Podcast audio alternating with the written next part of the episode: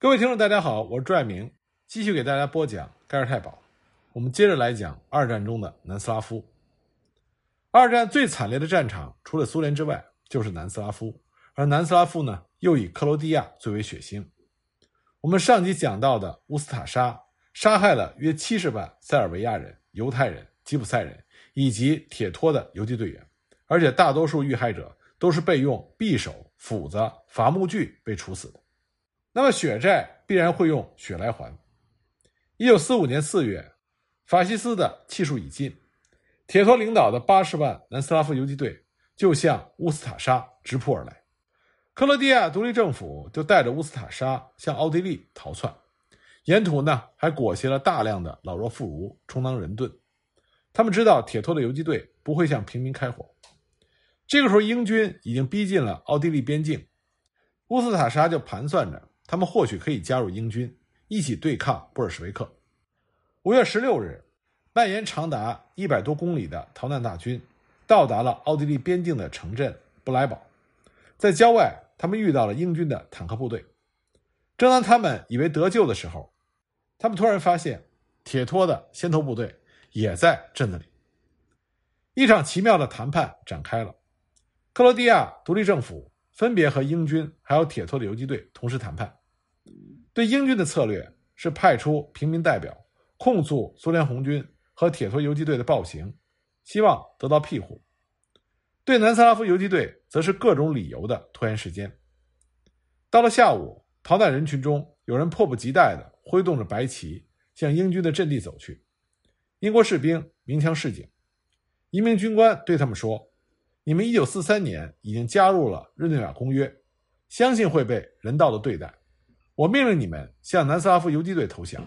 听了这话，人群中发生了骚乱，一部分人想绕过英军的阵地逃跑，几辆英国的坦克堵住了他们。与此同时，南斯拉夫游击队发出了最后通牒，限他们一个小时之内无条件投降，否则将开火。随后呢，又加了十五分钟，算是给围观的英国人面子。到了下午三点二十七分，轻重机枪和迫击炮。一起向人群射击。乌兹塔沙手里有武器，但是没有人还击。射击持续了二十分钟。游击队宣称十六人死亡，但根据目击者回忆，死亡人数要比这个多得多。下午四点整，乌兹塔沙答应向游击队投降。数十万的囚犯排成了四列纵队，在游击队的押送下向南斯拉夫境内走去。脱离英军视线之后。他们没有了食物和水的供应，企图逃跑的马上被枪决。沿途河面上漂浮的尸体越来越多。队伍到达南斯拉夫西北部的城市马里博尔，停了下来。游击队开始根据军衔、部队番号、服役年限进行了甄别和分类。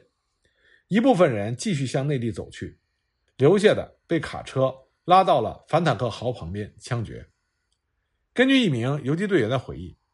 囚犯们站在堆满尸体的壕沟边，我站在距离他们一百米的地方，机枪开火，他们纷纷的倒向沟里。有些人装死，我们的人拿着刺刀下去，一个一个的检查。空气里充满了惨叫声，新的尸体倒在旧的上面，直到壕沟被填满。一九九九年，马里博尔修建高速公路的时候，还发现了一个长七十米的尸坑。里面有遗骨一千一百七十九具，分为上下七层，平均每米十七具尸体。随后又发现了八个这样的坑。而其他地区的复仇也在进行着。卡尼地区处决了一千五百人。被押送的囚犯队伍里，只要走不动的，或者是停下要喝水的囚犯，都被射杀。五月下旬，南斯拉夫第十一师的指挥官收到了三万名囚犯。此后，这些人就从记录里彻底消失了。他们有的被带到了反坦克壕边，有的则被关进笼子里，沉到水底。正当这种复仇的火焰在南斯拉夫大地上熊熊燃烧的时候，却传来了大赦的消息。一九四五年八月三日，铁托领导的中央委员会下达命令，宣布除了罪大恶极者之外，赦免切特尼克分子、塞尔维亚、克罗地亚、斯洛文尼亚的民族主义分子。截止到次年二月，一共释放了四万一千三百二十人。那么，很多在战争中有着血海深仇的游击队员很不理解。然而，此后的四十二年，南斯拉夫没有了流血纷争。铁托一方面无情地镇压任何有民族主义倾向的人，另一方面，他的确使各民族实现了平等。不过呢，对乌斯塔沙所进行的大规模处决事件，这在铁托时代是不允许被提起的，而处决的地点也成为了军事管制区。关于对乌斯塔沙的大屠杀，也有人说，痛下杀手的那些南斯拉夫游击队，很多是接受了游击队改编的前切诺尼克的军人。他们过去就经历过乌斯塔沙对他们所做的种族屠杀，所以趁这个机会对乌斯塔沙进行了残酷的报复。在这场对乌斯塔沙的报复中，有大量被缴械的战俘与平民惨死，但是具体的死亡人数从五万到二十万的说法都有。而这场对于克罗地亚人的报复性的大屠杀，也使得曾经在铁托麾下作战的他的克罗地亚老乡。土吉曼对他产生了不满。土吉曼的父亲和哥哥在二战的时候遭到乌斯塔沙逮捕，被送入了集中营关押。他的弟弟呢，则惨死于盖尔泰堡之手。家破人亡的经历让土基曼加入了铁托领导的南斯拉夫游击队，坚决地反抗纳粹和乌斯塔沙。但是，最终南斯拉夫游击队对于克罗地亚军民的这场屠杀，让土基曼和共产党政权越行越远。为此呢，土基曼后来遭到了逮捕，成为了致力于推动克罗地亚独立的南斯拉夫的反对人士。铁托因为顾及土基曼对于建立南斯拉夫红色政权的贡献，所以没有下令枪决他。后来呢，土基曼成功带领克罗地亚宣告独立，被视为克罗地亚的国父。当然，在土基曼率领克罗地亚宣告独立之后，他马上要应付的是来自于塞尔维亚的武装威胁。在这种大环境下，土基曼为了巩固克罗地亚人的团结，他就放松了过往他曾经对乌斯塔沙所抱的全面否定的态度，号召左右两派人士支持政府抵御塞尔维亚。土基曼的统一战线就赋予了极右翼势力壮大的土壤。大批乌斯塔沙的缅怀者利用土基曼的宽松政策，就加入到克罗地亚民主联盟。直到今天，在克罗地亚。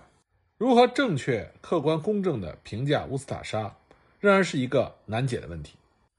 四月战争使得南斯拉夫各合法政党发生了分化。南斯拉夫王国政府从流亡地宣布战争在继续，但是在它的内部，在塞尔维亚和克罗地亚的民族主义的支持者之间爆发了争论。前者指责后者，说克罗地亚人要对南斯拉夫国家和军队的迅速瓦解承担责任。而后者克罗地亚人又为自己辩白，说在旧南斯拉夫，克罗地亚问题并没有得到解决，这是克罗地亚人在南斯拉夫王国军队中士气不振的原因。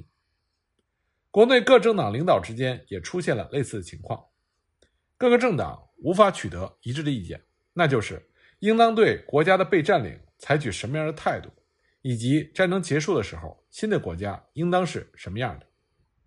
在这些党的内部。在他们的支持者中间，最初存在的普遍的混乱，逐步的这种情绪就变成了对这些党的领导人奉行这样的政策是否正当所产生的怀疑。战争刚开始还不清楚哪一方将胜利，是轴心国呢，还是英国将胜利？在这种形势下，有一些政治集团就立刻投靠了占领者，像是以塞库拉·德尔列维奇为首的黑山的联邦主义者。克罗地亚的弗兰克派和乌斯塔沙，塞尔维亚的迪米特里耶廖蒂奇及其追随者，克罗地亚农民党则是摇摆不定。四月投降之后，原来南斯拉夫军队的一些军官在城乡躲了起来，不愿意向占领者自首。他们中的一个就是总参谋部的上校，第二集团军副参谋长德拉格留布·德拉扎米哈伊洛维奇。他在国外有点名气。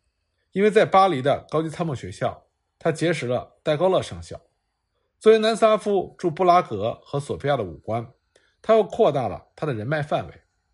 据说呢，他的这种结交活动实际上是带有情报性质的。在南斯拉夫第二集团军在波斯尼亚投降之后，米哈伊洛维奇和一批人就留在了多波伊附近，他于1941年5月13日率领着26名军官和军士前往拉夫纳山。他没有采取任何军事行动来反对占领者，而是网络军官同政界人士进行联系。他先是谋求得到了迪米特里耶·廖蒂奇的支持，寄希望于廖蒂奇能够帮助他建立起一个政治组织。但很快，他们两个人之间发生了分歧。那么，曾经在旧南斯拉夫担任内阁大臣的米兰·阿切莫维奇却支持米哈伊洛维奇。很快呢，米哈伊洛维奇就组织起了南斯拉夫的另外一个主要的武装力量，这就是切特尼克。但实际上，切特尼克是起源于19世纪的塞尔维亚民族解放游击队组织。19世纪。巴尔干出现了反对土耳其人统治和争取民族独立的呼声，人民渴望推翻奥斯曼帝国的宗教、经济和政治压迫，反抗异族统治的斗争就强化了南部斯拉夫人的认同感。长期活跃在塞尔维亚、黑山波斯尼亚和黑塞哥维纳山区以打家劫舍为生的强盗，开始组织反对奥斯曼土耳其人统治的起义，切特尼克由此而诞生。民间诗歌将这些拿起武器反抗奥斯曼帝国的强盗描绘成了受人欢迎的英雄，对他们过去不光彩的行径则是绝口不提。切特尼克在第一次塞尔维亚革命期间发挥了重要作用，分散的切特尼克团体呈现出整合的趋势。绿林头子塞尔维亚人佩特洛维奇率领的切塔袭击了塞尔维亚境内的土耳其人的卫戍部队。一八一三年起义失败，奥斯曼帝国再度占领了塞尔维亚。一八一五年春，米洛斯·阿布连诺维奇所领导的第二次塞尔维亚革命，切塔部队再次参与作战。一八一七年，米洛斯·阿布连诺维奇利用奥斯曼帝国的困境，运用了政治手段，使得塞尔维亚恢复了部分的独立。直到一八七八年，柏林会议正式宣布塞尔维亚完全独立。在此期间，切特尼克从来没有停止过反抗土耳其人的斗争。在此之后呢，切特尼克一直活跃在塞尔维亚所参加的各次战争中。因此呢，在二战之前，切特尼克成为了首屈一指的爱国团体的代表。一九二一年，切特尼克的老兵在贝尔格莱德创建了切特尼克协会。这个协会的目的就是为了培养切特尼克的传统。传播切特尼克爱国理念，照顾切特尼克残疾老兵以及烈士家属。到了1929年，亚历山大国王下令取缔一切政党，切特尼克也就停止活动。不过，30年代初，南斯拉夫政府放开了对政党活动的限制，切特尼克协会再度活跃起来。到1938年的时候，南斯拉夫国内一共有一千多个切特尼克分部，成员数目超过了五十万。那么，在一战和二战期间，切特尼克一直自居为塞尔维亚遗产的保护者。上个世纪二三十年代，切特尼克受到民族宗教冲突的影响，他逐渐的就从南斯拉夫主义向大塞尔维亚主义倾斜。到了三十年代末，南斯拉夫政府预感到大战在即，总参谋部在新的局势下，运用游击战术和切特尼克的作战前景起草了报告。不过，这份报告中，认为切特尼克在现代战争中不具备作战价值，空降部队将替代切特尼克部队在敌后战场行动。因此呢，直到一九四一年初，南斯拉夫政府也没有考虑动员切特尼克，或是让他负责某一项具体的任务。那么，在战争前夕，南斯拉夫备战的信心不足。那么，他虽然动员了全国的青壮年，切特尼克当然也在此列，但是因为是匆忙的征召。因此，在轴心国密集的轰炸和围剿之下，切特尼克尚未行动，也就四分五裂了。四月战争之后，当米哈伊洛维奇率领他的残部躲进森林之后，他在东进的途中，在一个塞尔维亚人的村子落脚。一名宪兵上尉率领着一支宪兵队，请求加入米哈伊洛维奇的队伍。另外，当地的三十名切特尼克协会的成员也加入了米哈伊洛维奇的队伍。四月二十日，米哈伊洛维奇在收到要求无条件投降的命令之后，召集了部下，宣布拒绝承认投降，并且发表了讲话。他说：“你们可以放下武器投降，但是我将会与那些愿意追随我的人一起，以切特尼克的方式继续战斗。他继续说：“我们的盟友英国人仍在战斗，一旦他们听到抵抗仍在继续的消息，就会前来帮忙。”米哈伊洛维奇在宣布抵抗之后，就开始破坏沿途的铁路和通讯设备。他的这种破坏行动就引起了德国人的注意。德军当时武装了一支克罗地亚人部队和一支穆斯林部队，来消灭米哈伊洛维奇一行，但是呢，被米哈伊洛维奇击退了。随后呢，米哈伊洛维奇就伏击了一支德军的小分队，遭到了德军的追击。四月二十九日，米哈伊洛维奇一行渡过了德雷纳河，进入到塞尔维亚。五月六日，米哈伊洛维奇再度从德军的围剿中突围。他这个时候把队伍分成了两部分，一部分呢是切特尼克成员，另外一部分是以他为首的军官部队。五月十一日。米哈伊洛维奇率领三十多人的小队伍抵达了塞尔维亚西部的斯特鲁加尼克。队伍中这个时候一共有七名军官，两个克罗地亚人，一个斯洛文尼亚人，六个马其顿人以及一个犹太人。五月十三日，这支小队伍抵达了拉夫纳山，正式建立了抵抗组织。米哈伊洛维奇选择在拉夫纳山建立运动的指挥部有四个原因。首先呢。他曾经在巴尔干战争期间在此地作战，和当地两个颇有名望的家族建立了亲密的关系。第二个原因呢，拉夫纳山位于两座大山之间，成为指挥部的天然的防御工事。第三个原因，拉夫纳格拉的交通比较便捷，但是它的位置又不会太暴露。最后一个原因，这个地区的村民都是塞尔维亚人，既英勇又爱国。米哈伊洛维奇给自己的队伍起名叫做南斯拉夫军的切特尼克部队。南斯拉夫军表明拒绝投降，并且希望英国仍然将其视为同等地位的盟友，而切特尼克部队则表明了他的斗争方式是游击战争。米哈伊洛维奇在战后对他的审判中曾经说：“是人民选择了切特尼克作为运动的名称。”根据切特尼克军官的回忆。最先在拉夫纳山附近的村民也称呼他们为切特尼克。在最初，为了和其他地区的切特尼克有所区别，米哈伊洛维奇也曾经把他率领的武装力量称之为拉夫纳山运动。后来呢，当米哈伊洛维奇和南斯拉夫流亡政府联系上之后，又把他所率领的武装力量的名称改为南斯拉夫祖国军。战争期间。当他得到了流亡政府和英国的宣传支持之后，那么南斯拉夫人就把切特尼克直接等同于米哈伊洛维奇的抵抗组织，这就是米哈伊洛维奇所领导的切特尼克的由来。